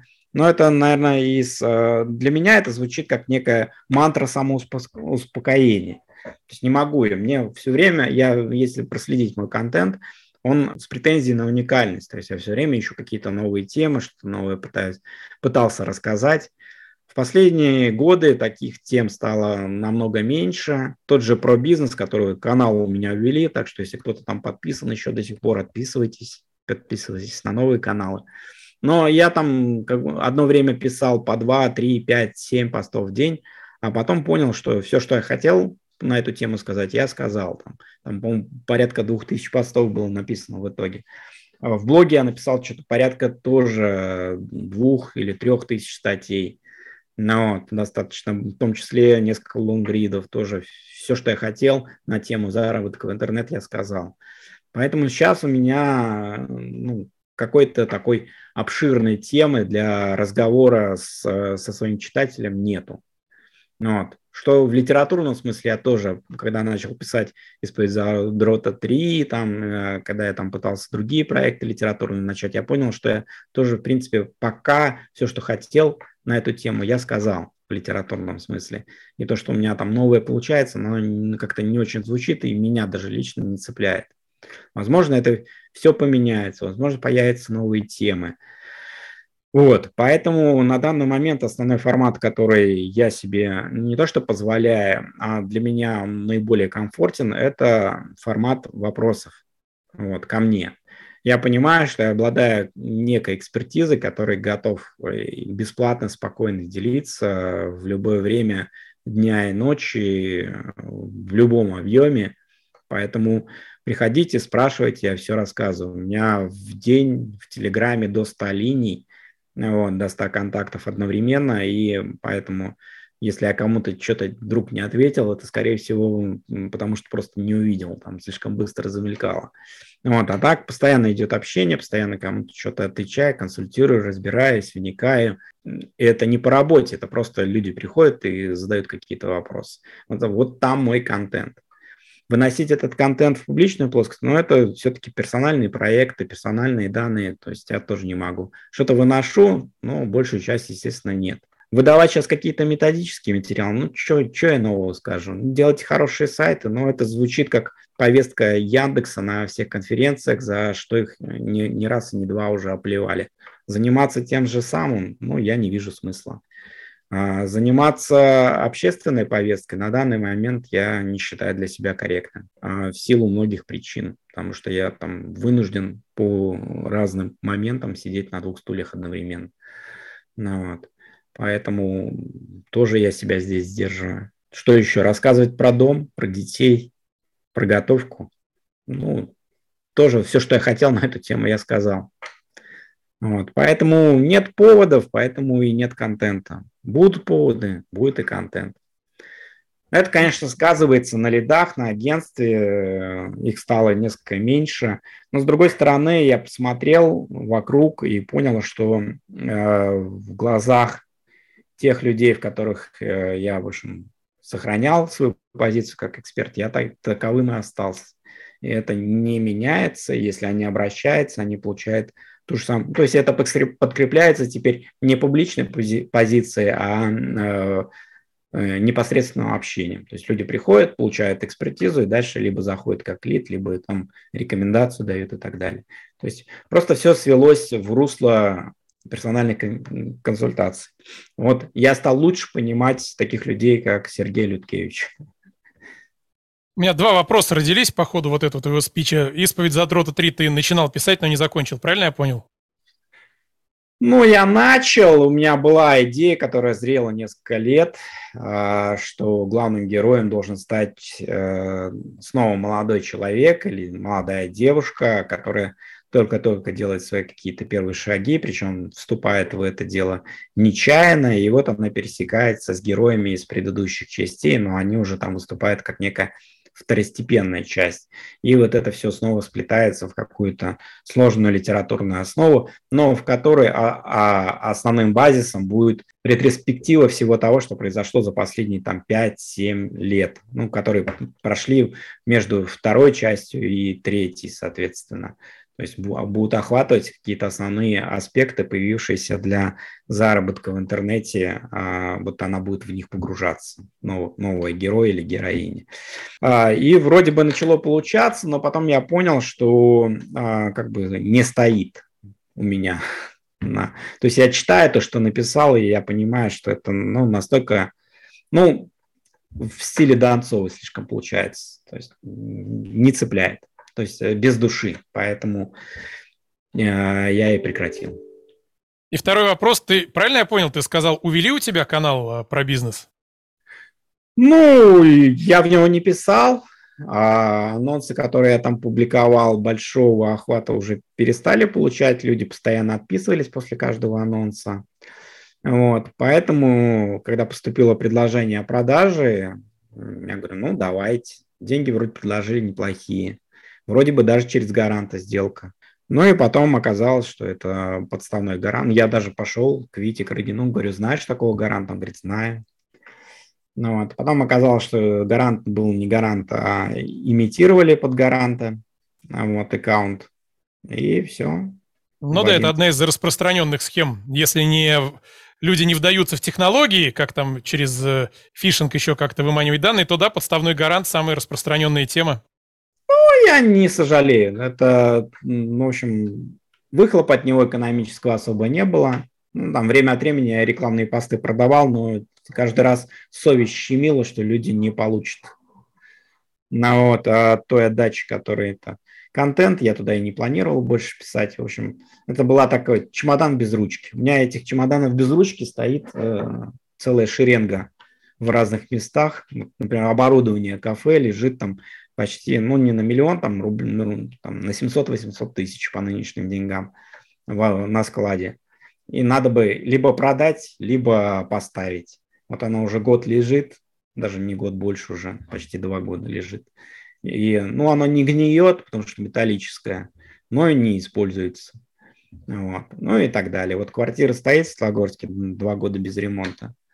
Тоже надо заняться и вот таких чемоданов без ручки, и, и интеллектуальных, и физических, и, в общем, полным-полно, и непонятно за что браться. А поскольку я человек во многом настроения, вот, когда есть настроение, я занимаюсь. Когда нет настроения, ну и фиг с ним. Лежит, не тянет, и слава богу. Виктор Каргин в чате дополняет, надо было триггернуться на цене, слишком завышенной была, как, которую предлагали ну, я за канал. хотел, скажем так, я в данном случае пошел по лотерейной схеме. Получится, так получится, не получится, да и хер с ним. Угу. Вот. Приближаемся к завершению, время твое ценное, чтобы его не отнимать слишком много. Задам по одному вопросу из каждого из каналов этих. Э, вопросы-ответы и маркетинг Фудамис. Как оптимально озвучить цену клиенту агентства? На самом деле, я только могу рассказать. Ну, как бы есть много разных схем, как озвучивать цену. Вы можете взять цену с потолка, вы можете... А, вот мне один из методов рассказал Олег Шестаков в свое время. Они спрашивали, какой у вас в целом как бы оборот и, а, и ну, не оборот или прибыль.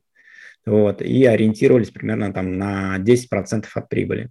То есть они считали, что это, ну, Олег считал, что это в целом доступная цена, чтобы бизнесмен решился. А так, в основном, естественно, мы оценим работу в часах и опираемся на то, сможет ли клиент эту работу переварить. То есть это, на мой взгляд, наиболее профессиональный подход, потому что мы можем, конечно, сделать работы и на 200, и на 300 тысяч рублей, но если а, после этой работы клиент пропадет на полгода, то для нас невыгодно.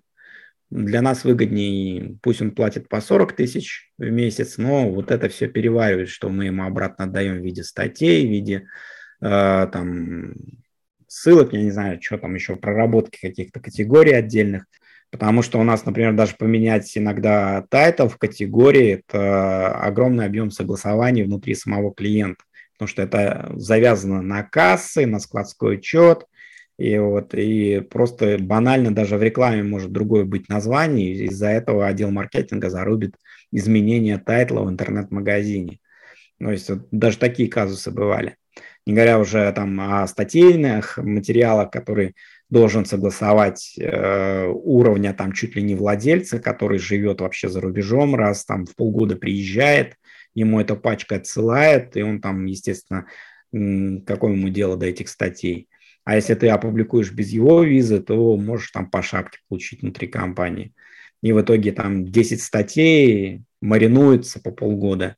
То есть э, вот это все выясняется в рамках брифа, прямыми вопросами клиенту, потому что опыт уже достаточно большой накоплен. Исходя из этого мы определяем часовую оценку, которую клиент способен переварить, чтобы мы знали, что вот и на следующий месяц у нас будет работа, и еще через месяц будет работа, и дальше у нас будет работа. То есть мы не сторонники того, чтобы нам платили, а мы ничего не делали.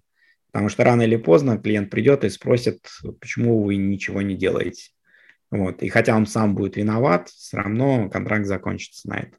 Поэтому мы ищем некую сбалансированную цену, которая позволит э, нам иметь э, длительный маржинальный контракт. Такова политика, ну не знаю, других агентств или нет, но нашего агентства, чтобы контракты были как можно дольше, соответственно, тем больше мы заработаем, тем стабильнее у нас будет внутренняя экономика в агентстве. Следующий вопрос. Второй. Академическое образование или опыт в поле? Что для специалиста лучше, если выбирать что-то одно? Ну, опять же, что мы называем специалистом? Специалист бывает полевой. То есть трактористу не обязательно знать, как устроен трактор. Вот. Если у него что-то сломается, он позвонит на МТЗ и приедет техника и починит. То же самое и в СОшке, в контексте. Есть полевые специалисты, которые там собирают семантику, а, правильно ее фильтруют, вот, или изучают ссылочные профили и так далее. Есть аналитики, которые, конечно же, важна математическая подготовка, знание комбинаторики, статистики, вот, а некий практический опыт э, в решении математических задач. Потому что иначе он банально не сможет интерпретировать те данные, которые ему выдает система. Потому что систему пишет сервис какой-нибудь там, не знаю, э, по статистике пишут аналитики, ну, в том числе, по крайней мере, они ставят задачи. Вот, отчет видит, вот, например, кто умеет работать с SEO-ворком. Вот, я когда вижу отчеты SEO-ворка, то у меня мои редкие волосенки встают дыбом. А уж когда просто обычный маркетолог, да еще с гуманитарным образованием, открывает для себя отчеты с SEO-ворка, я, я представляю, что у него в голове творится. Он, наверное, в тот же момент его закрывает. Потому что ничего из-за него он не сможет ни понять, ни интерпретировать. Именно поэтому у нас из-за низкого академического образования, например, низкий уровень использования GTM. А, у меня один из моих коллег уехал в итоге, он сейчас живет в Польше, но он мигрировал гораздо раньше СВО, он просто уехал туда работать, потому что было так удобнее. Потому что в какой-то момент он нашел нишу а, по настройке GTM. И он просто за 200 баксов стал настраивать GTM буржуином. И мы с ним как-то разговорились, он говорит, у них это очень популярная история, потому что даже повышение конверсии там на 1-2% воспринимается ими как большой успех в силу низкой маржинальности всего бизнеса. Поэтому GTM для них это метод выживания в той конкурентной среде, в которой они там на Западе находятся в, в Рунете, блин, если у тебя маржинальность меньше там 15%, это вообще нищеброд, и вообще неудачник, там, у тебя бизнес не сложился, ты должен, я не знаю, идти в госструктуры, работать и деньги воровать или взятки брать. То есть у тебя маржинальность должна быть там 100, 200, ну, ну не 100, 200 процентов, понятно, она там в процентах до 100 отсчитывается. Вот, там 50, 70, вот тогда ты бизнесмен. Вот, поэтому у нас аналитика мало кто занимается, интереса в ней нет. А, на эту тему мы, например, с э, финансовым контроллером говорили. У меня есть знакомый, он в Калининграде как бы жил, сейчас в Дубае живет. Вот. И у него бизнес – это проводить курсы по обучению первых лиц в бизнесе, финансовому контролингу. Тоже та же тема, то есть огромные таблицы строить, чтобы понимать, где в бизнесе чего. И когда вот пандемия была, он взял факультатив, для меня сделал, и э, свой курс на базовом уровне меня прочитал. И мы с ним выяснили, что в моем бизнесе агентском мне его наука нафиг не нужна. Потому что все, что я считаю на тот момент в рамках управленческого учета на коленке в Google Docs – этого более чем достаточно. А при том уровне маржинальности, который есть, вот, а более чем достаточно. Вот, э, несмотря на то, что маржинальность там у нас от 15 до 25 процентов колебалась. Поэтому академическое образование очень хорошо, но оно очень мало востребовано. Вот, э, и поэтому я не думаю, что такие сервисы, как там SEO или другие, они же все не взлетели все остались где-то там, потому что бизнес не настроен на их использование, он им не нужен. Поэтому и доминирует э, та позиция сейчас э, в обучении специалистов, э, что типа ты должен быть крутым полевым практиком, ты должен уметь там э, определять ссылку просто по виду, э, хорошая она или плохая, ничего там не считая.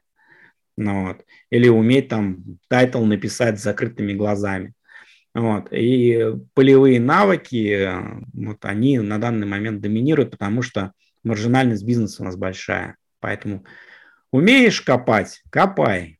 А считать, зачем ты копаешь, куда ты копаешь, в какую сторону копаешь, нафиг не надо. Без разницы. Вопрос от Алексея Паншина, он его задал перед э, вебинаром. На вебинар он не смог остаться, но заглянул и спросил – Ощущаешь ли ты себя SEO-пенсионером и когда на пенсию? Не, ну в каком смысле, конечно, ощущаю. То есть а, не сказать, что я как-то очень много занимался SEO. Я не знаю, почему так сложилась такая история, что типа считали, что я там супер практика. Я, я практика, конечно, занимался, но никогда очень глубоко. Я очень быстро ушел в, в сотрудников и о себе оставлял в основном аналитическую экспертизную работу экспертную работу. А, и поэтому я хороший постановщик задач, я неплохой аналитик, вот, я статистик с очень большим опытом и по профессии, и по деятельности в том числе. Вот. То есть я силен вот в, именно в аналитической работе. Она для меня, получается, особо никогда не менялась. Та часть полевой работы, а, которая у меня была, она ну, длилось, ну, года два, может быть, три. То есть э, я, наверное, даже кей-коллектор использовать так на том уровне, на котором, например, там Витя Каргин или там Костя Солодяников никогда не смогу использовать. В принципе, знаю как, но мне проще пойти в облачный сервис типа Топвизора, воткнуть там три запроса, вытащить из них там 10 тысяч, потом там быстро какими-то э, моментами там просто закинуть это все в XS, там фигак-фигак, а, запросами вытащить оттуда все, что мне нужно, и потом дальше отдать специалисту, чтобы он мне это все доработал, доточил уже до, до конкретного ядра. Поэтому можно сказать, что я пенсионером ощущаю себя с, всю жизнь. То есть я все время нахожусь на фиксации. То есть я ставлю задачи, фиксирую исполнение, потом ставлю новые задачи, опять фиксирую. Как сказала однажды там первая жена, я там заглядывал когда она там лежала беременная моей э, первым ребенком, сказали, ты что, типа там твой папа заходил? Вот, а я тогда бороду отпустил. Что, да, пенсионером, ну, не то чтобы ощущаю пенсионером, с каждым годом болячек все больше, с утра давление меришь. Слышали, да, что основатель SEO-транзисторов скончался?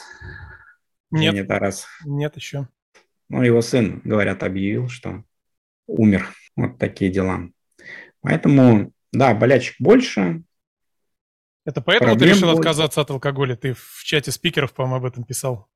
Ну, в целом, да, довольно долго и довольно много, и, в общем, и это стало бить. Хотя лежал в больнице, у меня пробили просто все, кроме возрастных изменений, соответствующих моему возрасту. То есть мне сейчас 40, получается, 7, да, будет 6, да, 7 лет, 47 лет будет.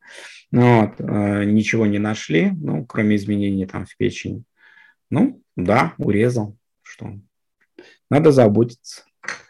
и об этом, об этой части своей жизни тоже. Поэтому ощущать ощущая, но я таким был всегда. Даже, наверное, в школе таким же был старичком, который сидел где-то в углу и смотрел, как остальные отплясывают на дискотеке.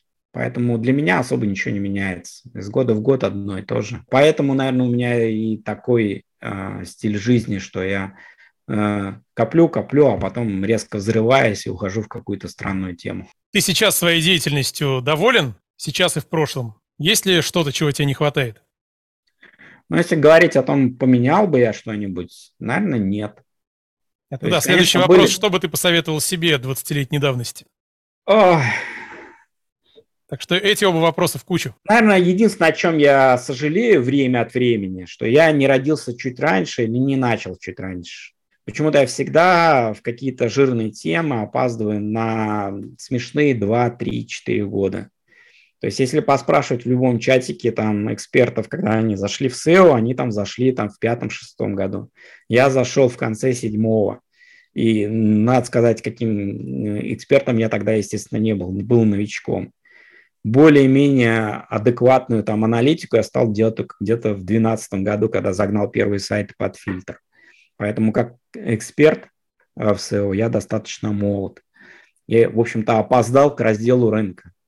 Вот. И так во всех темах, и в Дарвейной, и в Парнушной, и в бизнесе. То есть я пришел а, на, вот, в тему бизнеса, у меня, получается, компания первая появилась в феврале 2004 года. К этому моменту рынок уже был распилен, поделен, даже в тот, который я пришел. И он уже завершался. Я пришел на рынок оперативной полиграфии, и он уже в шестом году схлопнулся полностью. Ну вот, умер то есть э, в лучшем случае, даже если бы я на нем выжил, я бы смог на нем просуществовать два года. И так очень многих сферах, куда бы я ни тыкался, не совался, или вот э, с кафе организовал на следующий год пандемии, только-только на ноги встал. Вот, наверное, вот в таких моментах, что я всегда чуть-чуть опаздываю, я, наверное, э, жалею.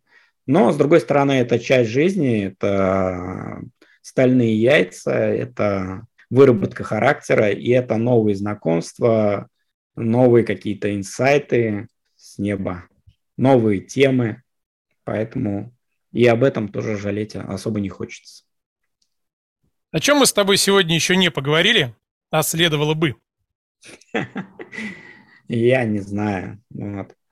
Следовало бы меня всегда спрашивают, что ты хочешь пожелать тем, кто только приходит. Да фиг его знает на самом деле. Я смотрю, как меняется поколение, которое приходит, и оно вот, э, что меня, а, наверное, огорчает, оно такое менее пытливое, более поверхностное. С другой стороны, оглядываясь назад, я, наверное, проецирую это на себя лично, потому что, ну, мне так кажется, что я же когда смотрю, я же смотрю на ретроспективу своего опыта, а если смотреть на ретроспективу людей, которые шли рядом со мной, они, в общем, тоже какой-то серьезной пытливостью-то не отличались. И все эти разговоры, что вот тогда-то была молодежь, они не совсем э, корректны и правильны, в общем. Ну вот. И тогда была нормальная молодежь, и сейчас она нормальная. Просто, наверное, есть некое э, сожаление в том, что, э, ну не сожаление, а осознание того, что те люди, которые сейчас вот только приходят, они другие, и тяжелее их понять, в принципе, что они хотят, куда они стремятся, что собирается делать. Вот, например, у меня дочь, э, ей 20 лет, она уже второй раз замужем, сейчас э, ждет ребенка, только первый год учится в университете, э, закончила на домашнем обучении школу самостоятельно, зарабатывает деньги, и я несколько раз там пытался каким-то образом там помочь ее, ей в карьере или там с какими-то подвижками, ее идеями. И я понимаю, что у нее свой путь. То есть и все, что я там пытаюсь какие-то свой нос туда засунуть, это, ну, это все обречено на провал. И то же самое, если, опять же, ретроспективно смотреть, получается э, с, у меня с моей матерью. То есть все, что она там пыталась сделать, это все в итоге свелось к нулю, и я выбрал какой-то свой путь. И вот это рождает некую дихотомию внутри, что вроде бы ты обладаешь большим опытом, а, большой экспертизой, желанием, мотивацией кого-то учить, наставлять, а это им нафиг не нужно. То есть вот, и для чего тогда же ты жил? Вот, для чего ты тогда все это делал? Вот, поэтому в этом есть некое сожаление, но это, наверное, с этим нужно просто смириться, и нужно потратить время, чтобы прийти к пониманию того, что не нужно э, пытаться транслировать свою экспертизу до бесконечности в воздух. Ну, вот. Нужно просто заняться фиксацией, написать, как делали монахи там свои труды в каком-нибудь монастыре условном, да, как я писал там на Баблороб на Тихом острове, там что такое. Кому надо, тот заберет, кому не надо, тот не заберет. Поэтому Пока я выбрал вот последние годы, почему и, наверное, экспертиза стала меньше публичной, это такой путь смирения, что ли. Смирение с тем, что твоя экспертиза, она нужна не всем. Хотя тебе хочется ее дистрибутировать постоянно. Спасибо большое, что уделил нам время. Несколько человек уже покинули чат, но уходили они со словами благодарности. Теплое ламповое общение, все было отлично. Зрители довольны. Надеюсь, также будут довольны и зрители на Ютубе, когда это видео выйдет. Дмитрий, спасибо большое, что поделился своим опытом. Да, без проблем обращайтесь. И до встречи на конференциях Baltic Digital Days и в Сорокин клубе. Пока-пока.